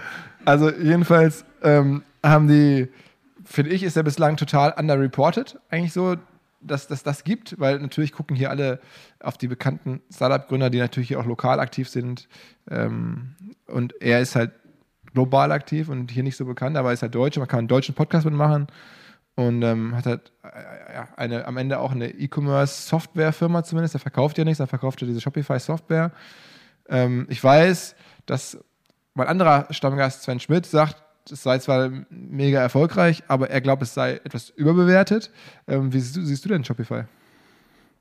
Also, selbst wenn es überbewertet ist, äh, sagen wir mal, es ist doppelt überbewertet, wären es ja immer noch 30 Milliarden, äh, dann wäre immer noch wahrscheinlich der, ja, nach SAP wahrscheinlich der erfolgreichste. Ich, keine Ahnung, wie schwer sind die Sambas wohl? Ich weiß es gar nicht. Ich glaube, also es gibt ja diese Reichenliste von Manager-Magazinen, die blätter ich immer durch. Ähm, und da hätte ich jetzt so gesagt, in, als Familie vielleicht auch so zweieinhalb, drei Milliarden? Zweieinhalb Milliarden, aber ich meine, wenn er 11 Prozent hält, selbst wenn Sven Schmidt recht hat und die Firma eigentlich nur halb so viel wert ist, wie sie gerade gehandelt wird, wäre er immer noch der zumindest finanziell erfolgreichste Neuzeit-Digitalgründer, ne? Das muss man dann schon. Aber ich wollte dich erstmal wegen Shopify selber fragen. Also, wie hältst du, was hältst du von dem Modell? Also, manche sagen ja, auch, Shopify mega. sei so ein Angreifer sogar für Amazon und die würden wirklich die Welt verändern. Ja, ich glaube, Shopify wäre jetzt mein Gefühl, es steht nicht in direkter Konkurrenz zu Amazon. Ist ja schon ein etwas anderer Use Case sozusagen, warum ja Shops in, also Shopify ist ja jetzt nicht eine Plattform so wie Amazon, sondern ja letztendlich der Softwareanbieter quasi. Ist ja so eine Art Software-as-a-Service-Modell für Leute, die einen Online-Shop betreiben wollen. Äh, ich finde das, erstmal finde ich Shopify als Produkt sehr gut. Wenn mich heutzutage jemand fragt, ich möchte einen Shop bauen, wie, was denkst du, welche Shop-Software sollte ich benutzen und wo kriege ich jetzt einen Programmierer her und bla bla bla, sage ich eigentlich immer, ey, spar den ganzen Scheiß mal einfach Shopify. Äh, das ist halt super simpel. Am Ende drückst du irgendwie ein paar Prozent an den Kollegen in Kanada da ab. Ne? Äh, aber ähm, das ist halt irgendwie, wenn du, wie man so schön sagt, deine Total Cost of Ownership betrachtest, also wenn du jetzt mal wirklich zusammenrechnest, wie viel Zeit du da reinsteckst, einen Developer, den ganzen Hassel, den du damit hast, ständig ist irgendwas kaputt, du musst permanent irgendeinen Scheiß updaten, dann kommt Consent-Banner und bla bla bla. Ist ja eine never-ending Story, wenn du selbst Software schreibst. Ne? So, das macht halt in einem Fall wie About You, wo wir jetzt irgendwie, dieses Jahr machen wir über eine Milliarde Nettoumsatz und so. Ne? Also wenn du halt derbe, derbe groß werden willst, so größer Milliarde, dann sollte man seine Software selbst bauen. Wenn du irgendwie irgendwie größer 100 Millionen gehen willst oder größer 100 Millionen bist, solltest du schon eine Software nehmen. Dann reicht Shopify irgendwie nicht aus. Aber wenn du irgendwo in der Region äh, 1 Euro bis, äh, keine Ahnung, sag ich mal, einer Million da sicher oder vielleicht sogar bis 10 Millionen bist, dann ist Shopify oder Jimdo, jetzt mal ein Hamburger Unternehmen da zu nennen, auf jeden Fall eine gute Alternative. Insofern finde ich erstmal das Shop, also das Geschäftsmodell an sich echt total sinnvoll. Also ich verstehe einfach total den Use Case und ich empfehle ihn auch permanent selbst als jemand, der in der Branche ist. Ähm, ob jetzt 30 Milliarden oder 60 Milliarden irgendwie für so ein Geschäftsmodell gerechtfertigt sind, ich, weiß ich echt überhaupt nicht. Ich kenne deren Zahlen nicht. Ich weiß nur, dass die mega skalieren. Ich weiß, dass die richtig, richtig viel Dampf unter der Haube haben in Sachen sogenannten GMV, also Gross Merchandise Volume, ist ja so die Metrik quasi, wie viel äh, Umsatz läuft über deren Plattform. Äh, ich weiß es auch mal mein Kollege Sebastian Betz, äh, auch Co-CEO und Mitgründer von About ist, der hatte mir irgendwie erzählt, wie viele Transaktionen die über Black Friday hatten und wir haben das mal mit unseren verglichen. Das ist schon ziemlich massiv, was da über deren Plattform läuft. So, das heißt, das hat eine Relevanz und ich weiß, also dass Faktor die irgendwie massiv wachsen. Euch, ich weiß es gerade nicht mehr, ich weiß tatsächlich den Faktor nicht mehr, aber das war schon nicht ohne, was da über deren Plattform lief. Ne?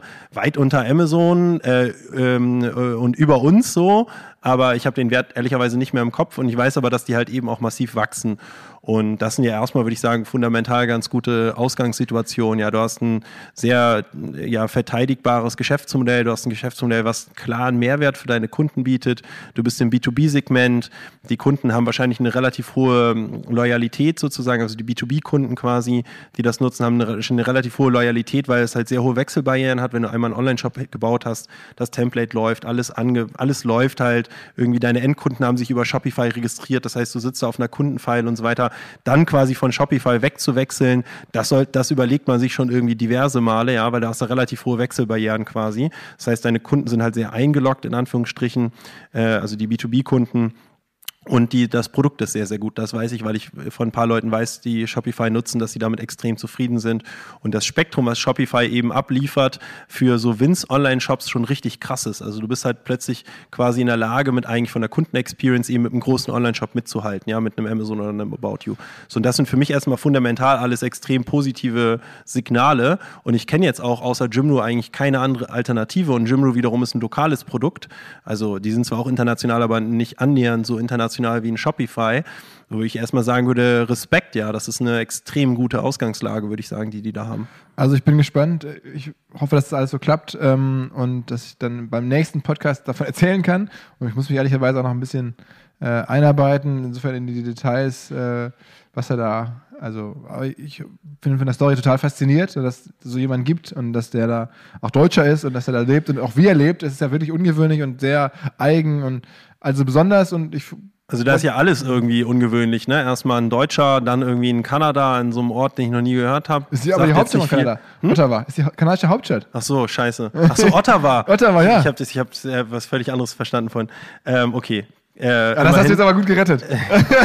Kenne kenn ich natürlich. Nein, man muss, ich habe sehr harte Defizite in Geografie. Ich, wenn, bei, bei, bei Schlag den Raab gibt es ja dieses eine Spiel, wo du auf der Karte, also Ottawa kenne ich jetzt, aber wo du auf der Karte sozusagen äh, irgendwie ne, Orte lokalisieren musst. Ja, da ist ja Stefan Raab immer extrem gut drin. Das wäre so, ich wäre da richtig, ich wäre ich wär so der Typ, weißt du, der bei, äh, bei TV total früher, wenn die so auf die, in die Fußgängerzone gegangen sind und dann die Leute so bloßstellen wollten, weil sie irgendwie die simpelsten Orte auf der Landkarte nicht finden. Ich wäre der Typ auf jeden jeden Fall. Wo ist Salzburg? Ja, irgendwo in Bayern. also, also Hat auf, jeden Fall gesagt. auf diesem Planeten. Ähm, nein, aber trotzdem ist es ja ungewöhnlich, worauf ich eigentlich hinaus wollte, ist jetzt, also einerseits, dass es nicht aus dem Silicon Valley kommt, obwohl es ein, eigentlich ein krasses Tech-Produkt ist, ne? Und dann auch noch ein deutscher Gründer. Ich finde es super cool, dass du das machst, dass du dahin fährst. Oder super cool, dass er das macht ja. auch, ne? Ähm, weil wir haben ja so einen riesen Mangel eigentlich an Vorbildern in Deutschland und vor allen Dingen haben wir keine vernünftigen Tech-Gründer in Deutschland eigentlich. Ne? Ich sehe das ja auch immer bei meinem Kollegen Sebastian, da bin ich immer so traurig, dass er nicht, also dass er nicht präsenter ist eigentlich in der Öffentlichkeit, ähm, weil äh, ich immer denke, das ist halt so schade, dass du halt als technisch versierter Mensch keine Vorbilder hast in Deutschland oder ich kenne zumindest keine Techies sozusagen, die halt gründen und damit erfolgreich sind, ne? Wo in Amerika ja viel, viel, viel mehr Vorbilder sind oder in Israel oder so, ne? Und die wenigen, die es halt gibt, wie mein Kollege Sebastian oder der Shopify-Kollege, die sind dann irgendwie sehr, sehr öffentlichkeitsscheu häufig, ne? Obwohl die eigentlich super interessante Sachen wahrscheinlich, also bei Sebastian weiß ich es, bei dem Shopify-Typen sicherlich auch, ja, die Kann eigentlich sehr stark vermuten. ultra interessante Sachen haben, äh, zu erzählen haben und auch gut reden können. Also es ist jetzt auch nicht so, dass die irgendwie rumhakeln oder so, aber halt einfach irgendwie da keinen Bock, also im Fall von Sebastian einfach keinen Bock drauf haben irgendwie. Ne? Also nochmal zur, zur Einordnung, ne? 60 Milliarden, ich habe gerade mal geguckt, eBay ist, ist 30 mal, also eBay, ja? 30 mal ist die Hälfte wert.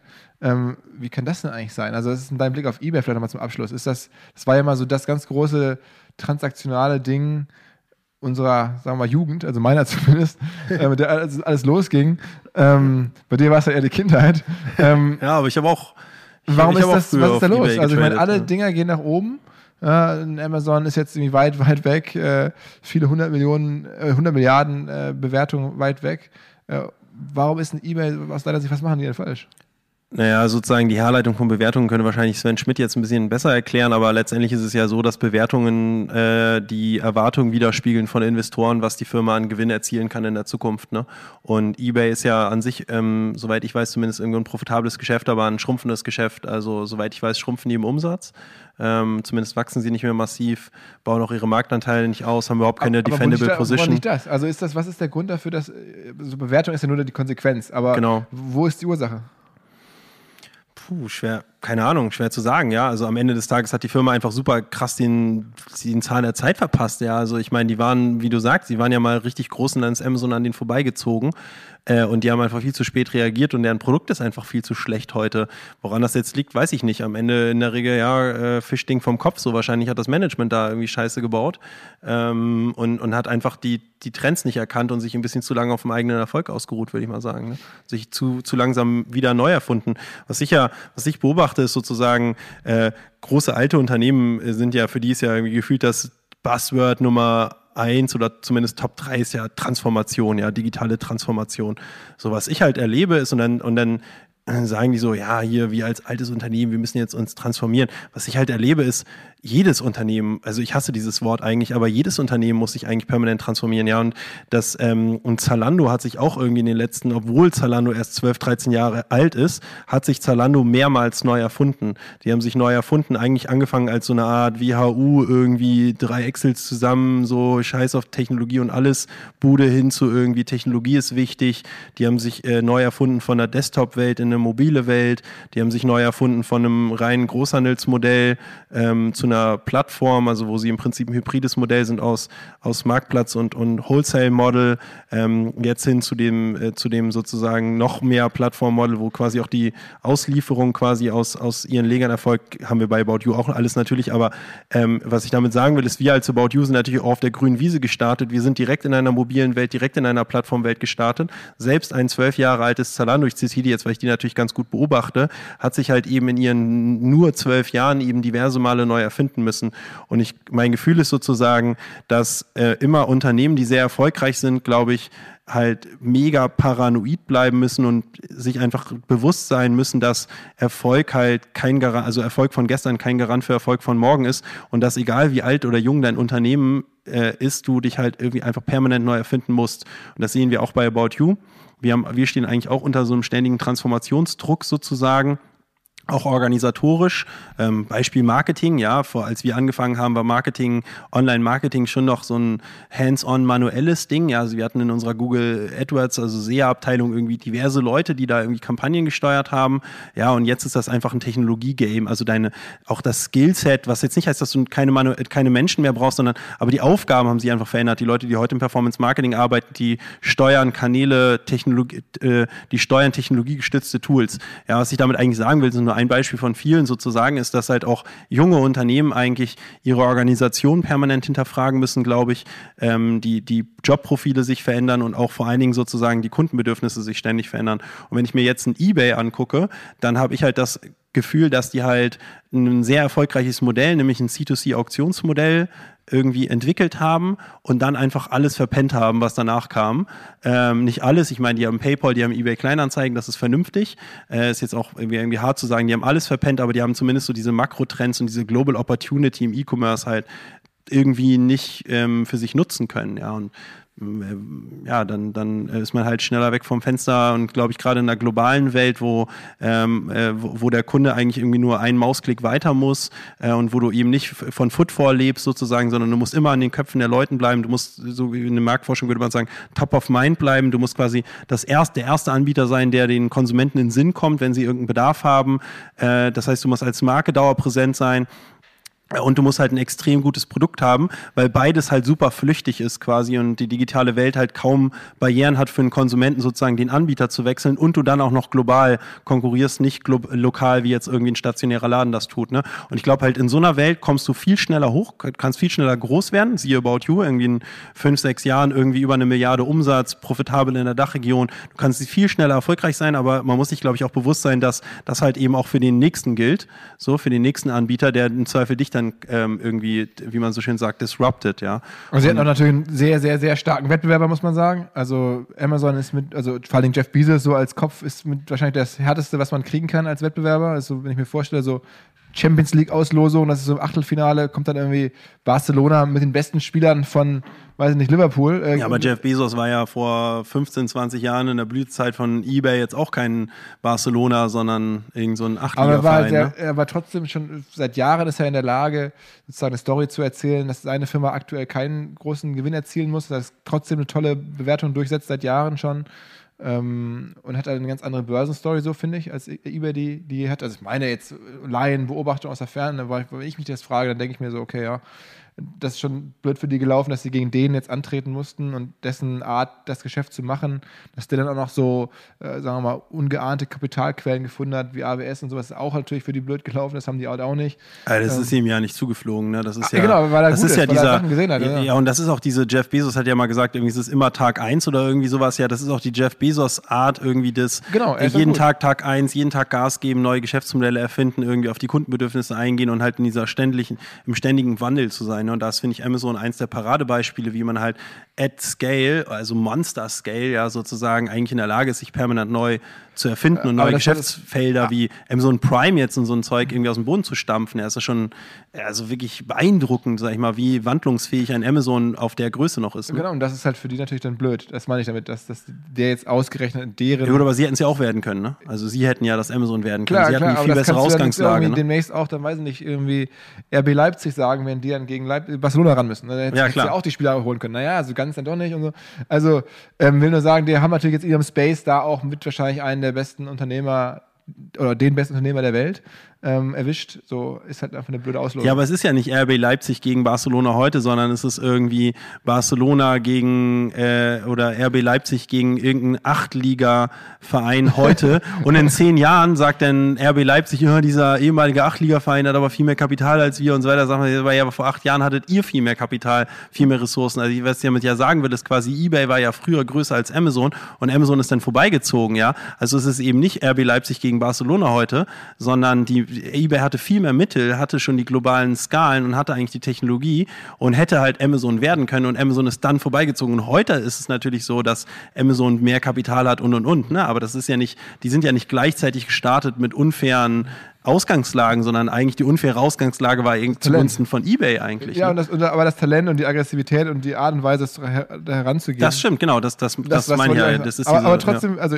ich glaube, da konnte ich jetzt klar machen, was ich meinte.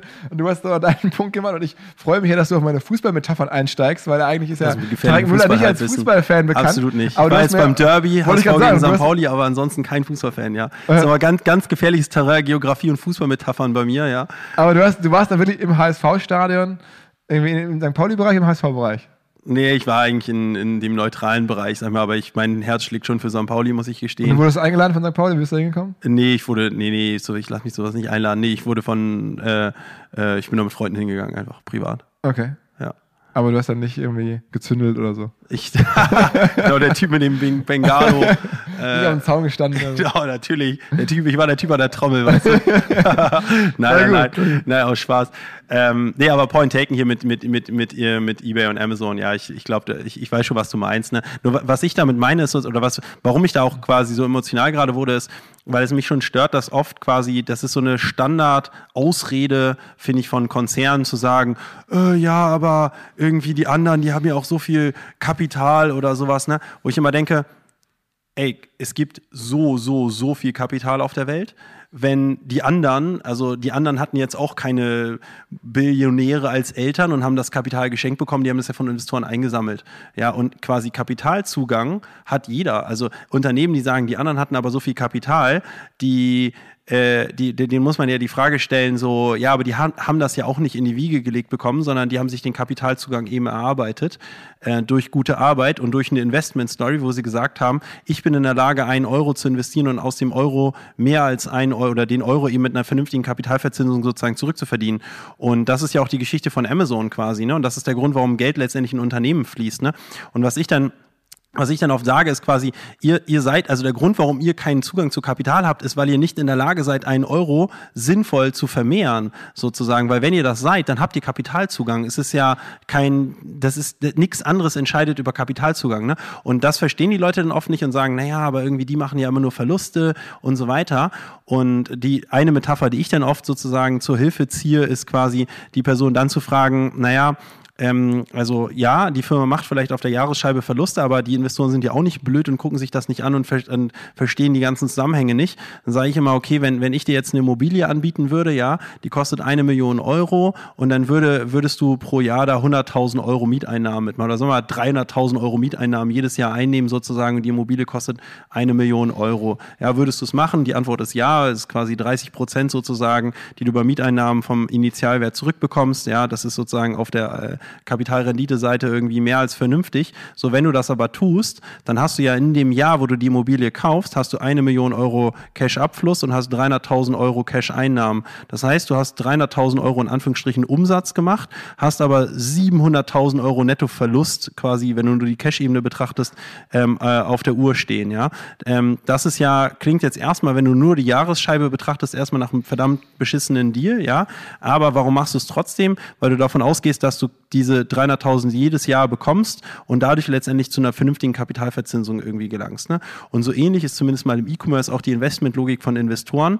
Und wenn du in der Lage bist zu demonstrieren, dass du mit deinem Geschäft ähm, einen Kunden akquirieren kannst, den Kunden dann loyal hältst und mit dem Kunden ähm, also quasi immer wiederkehrende Transaktionen generierst äh, und den Kunden so nach einer gewissen Zeit wieder reinholst. Also in unserem Fall ist es so, wir geben im Schnitt 30, 35 Euro für einen Kunden aus, den wir akquirieren, machen im Schnitt irgendwo so 10 Euro Marge äh, mit dem Kunden. Das heißt, wir brauchen ungefähr drei, bis drei, dreieinhalb, 10 bis 15 Euro Marge. Das heißt, wir brauchen drei, dreieinhalb Bestellungen, bis wir einen Kunden Break-Even haben und dann wirft der Kunde eben Profit ab, weil die Reakti die ähm, quasi die Kosten, die einer weiteren Order gegenüberstehen, halt ungefähr bei 1, 2 Euro liegen, 12, 15, 12 bis 15 Euro Marge, ja. Das heißt, wir tragen den Kunden sozusagen die Initial Kosten eines Kunden innerhalb von 12 bis 18 Monaten ab und haben danach Marge. Und dann musst du halt die Fixkostenebene betrachten und schauen, okay, ist sozusagen 100% mehr Umsatz, bedeutet das auch 100% mehr Kosten. Wenn das der Fall ist, hast du keine Fixkostendegression, dann wirst du nie in der Lage sein, deine Fixkosten abzutragen, ja. Aber das ist ja Jetzt- jetzt sozusagen die Investmentlogik, ja. abs- absolut und, verstanden. Und da, das sozusagen, wenn du diese Investmentlogik beweisen kannst und ein Jeff Bezos konnte sie beweisen, dann hast du Kapitalzugang. Und das gilt aber für jedes Unternehmen. Absolut. So, und die Also meisten meine, Unternehmen, die rumweinen, dass sie keinen Kapitalzugang haben und andere den haben, die sind einfach nur nicht in der Lage, einen Investment Case aufzumachen, ja. Also ich, ich I hear you. Ähm, was du da gerade äh, vorgetragen hast, ist, ist, ist ja sozusagen, es ist eins und eins auch des, des, des Online-Marketings oder des, E-Commerce, des Handels. Ich habe vor kurzem in einem Vortrag auch mal so eine Gleichung, mehr oder weniger ganz simple Gleichung, wo das drinsteht, was du gerade beschrieben hast, äh, an, eine, an eine Wand gemalt, hat das irgendjemand bei Instagram gepostet und dann hat irgendwie mir ein Kumpel aus Berlin geschrieben, ey Westermeier, du ziehst hier durch die Lande und trägst die Sprüche von Florian Heinemann von vor zehn Jahren auf. Also äh, es ist äh, schon angekommen, ich, äh, es ist mir klar, aber ich glaube, es war... Es ist aber in der alten Welt nicht angekommen. Oft. also letzte Frage, bevor ich dich jetzt äh, entlasse. Und das ist jetzt eine, eine wirklich eine sehr, sehr wichtige Insider-Frage, weil vielleicht kann ich damit viel Geld verdienen. Ähm, meine These ist nämlich, oder ich, ich gucke mir gerade die Puma-Aktie an und denke mir, dass Puma in den nächsten Jahren als Aktie sehr gut laufen könnte. Jetzt kommt ein bisschen krude Beobachtung. Es kann auch alles falsch sein, aber du könntest wissen, ob es so ist oder nicht. Ich habe nämlich gesehen, wie krass dieser weiße Stan Smith Schuh, der von Adidas ist, denen geholfen hat. Der mir mega krasse Umsätze gemacht mit diesem einen Schuh, mit diesem Modell. Unfassbar. Und von dieser ganzen Retro-Schiene bei Adidas hat Adidas wahnsinnig profitiert. Und ich vermute und ich beobachte so die Modeszene und sehe halt immer mehr Leute mit diesem alten Oldschool Puma-Schuh, mit diesem, weißt du, dieser mhm. ganz flache, sozusagen, da gibt es auch in allen möglichen Farben, ist sozusagen das Pendant eigentlich, aber der ist bislang noch nicht so da wie der Stan Smith. Und ich glaube jetzt, dass der jetzt demnächst kommt.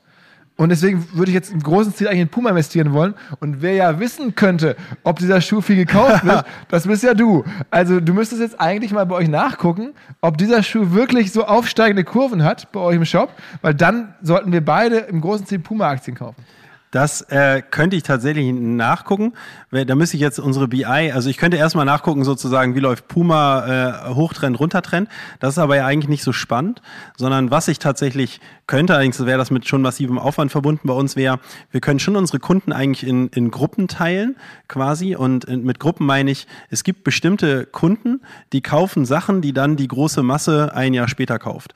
So, also die sozusagen die so, die, die, die, die Early Adapters, ja, würde man jetzt mal in Tech äh, irgendwie sagen ja. Und, und äh, also, wie gesagt, das geht jetzt nicht per Mausklick, aber was man theoretisch in unseren Daten mittlerweile machen können müsste, wäre über eine Historie von fünf, sechs Jahren, wissen wir irgendwie, was haben die gekauft, was hat danach die Masse gekauft, pipapo. Also du könntest irgendwo diese Early Adapters rausfiltern, ja, diese Trendsetter sozusagen. Und dann, man, man müsste eigentlich mal bei denen gucken, sozusagen. Also man kann die Kunden wahrscheinlich in Gruppen teilen, die quasi die so, eine, so eine Art Lebenszyklus entsprechen, ja. Also in der Regel, wenn ich mir irgendwas kaufe, dann ist eigentlich ein gutes Indiz dafür, dass es dieser Marke wahrscheinlich bald nicht mehr gut gehen wird, ja. weil ich bin so am Ende dieses Lebenszykluses modetechnisch, denke ich.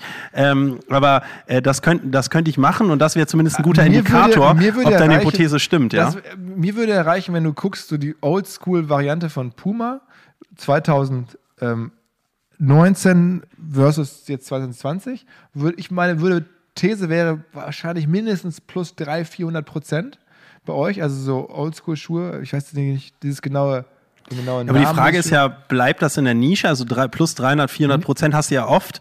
Und dann ist aber die Frage, ist das etwas, was dann wirklich auch in den Massenmarkt überschwappt? Weil nur dann die sind jetzt ja bei allen Leuten langsam durchgelatscht. Da haben die jetzt irgendwie seit Jahren an. Langsam müsste es auch in der, sagen wir mal, irgendwo jetzt äh, in der Breite des Volkes irgendwann nervig sein, diese weißen Dinge anzuhaben. Und dann sucht man sich was anderes, wahrscheinlich auch wieder weißes oder so, aber halt nicht mehr genau denselben. Das wäre ein bisschen lame. Und ich bin mir fast sicher, wenn ich meine Beobachtung stimmt, dass das von Puma kommt und das hieße für die so krasse Umsätze, das würde aus meiner Sicht also so, auf jeden Fall plus 30, 40, 50 Prozent an der Börse ergeben. Also alles Bauchgefühl, ne? wirklich jetzt komplettes Halbwissen. Aber ich will dich ja fragen und guck das doch mal nach. In fünf Wochen sehen wir uns oder sechs Wochen sehen wir uns wieder. Ich berichte hoffentlich aus Kanada und du mir von deinem äh, Shop und was also verkauft wird und dann investieren wir da halt nicht. Und viele Hörer tun es auch. In diesem Sinne, ich erlaube mir jetzt, wir sind nämlich schon jetzt so, glaube ich, deutlich über die Stunde hinweg. Ja. Stunde sind wir, glaube ich. Ne? Ja, ja, das ist mal knackt. Wir können jetzt hier noch für die Lust haben, noch ein paar Fragen machen im Raum. Ja. Aber erstmal äh, Ende des offiziellen Teils. Vielen Dank, Tarek. Danke sehr. Jo, bis demnächst. Ciao, ciao.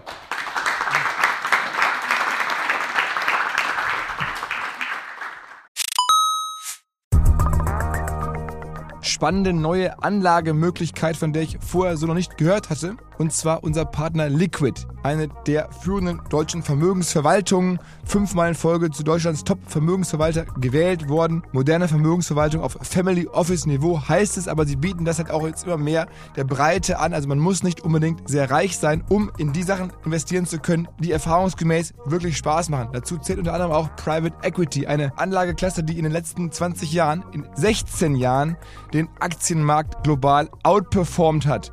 Also Private Equity sehr lukrativ für die, die damit investieren können, aber kann halt nicht jeder. Bis eben jetzt, wo Liquid es möglich macht, sogar, und das ist das Neue, mit einem Sparplan, wie man das von klassischen Börsenanlagen kennt, mitzumischen.